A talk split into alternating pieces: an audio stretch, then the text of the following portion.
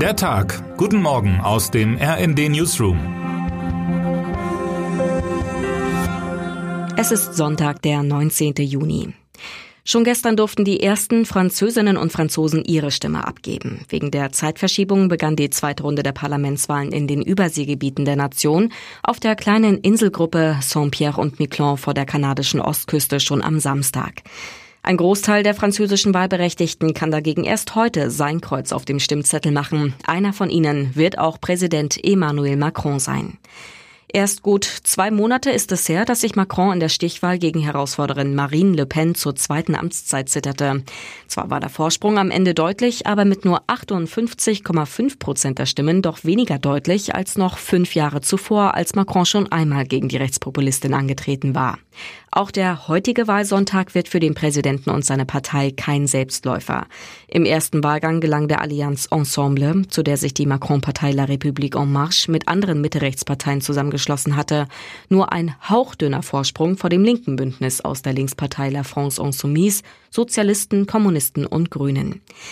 Bei der zweiten Runde der Parlamentswahlen an diesem Sonntag dürfte sein Lager zwar eine Mehrheit erringen, aber nicht unbedingt die absolute, berichtet RND Frankreich-Korrespondentin Birgit Holzer. Sie weiß, verfehlt Macrons Lager die absolute Mehrheit, wäre der Präsident beim Verabschieden von Gesetzen nicht nur auf seine Bündnispartner angewiesen, sondern auch auf Stimmen der Opposition.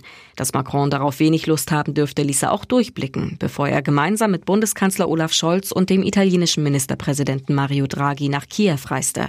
Nichts wäre schlimmer, als der weltweiten Unordnung eine französische Unordnung hinzuzufügen, sagte er. Termine des Tages. Die AfD schließt heute ihren Bundesparteitag in Riesa ab.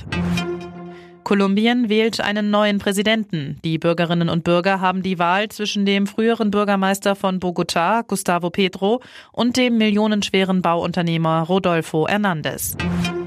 Und in der Formel 1 geht es heute um den großen Preis von Kanada. Was heute wichtig wird.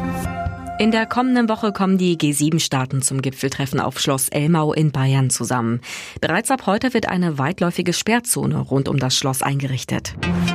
Und jetzt wünschen wir Ihnen einen guten Start in den Tag. Text Sabine Gurol, am Mikrofon Jana Klonikowski und Eileen Schallhorn. Mit rnd.de, der Webseite des Redaktionsnetzwerks Deutschland, halten wir Sie durchgehend auf dem neuesten Stand. Alle Artikel aus diesem Newsletter finden Sie immer auf rnd.de slash der Tag.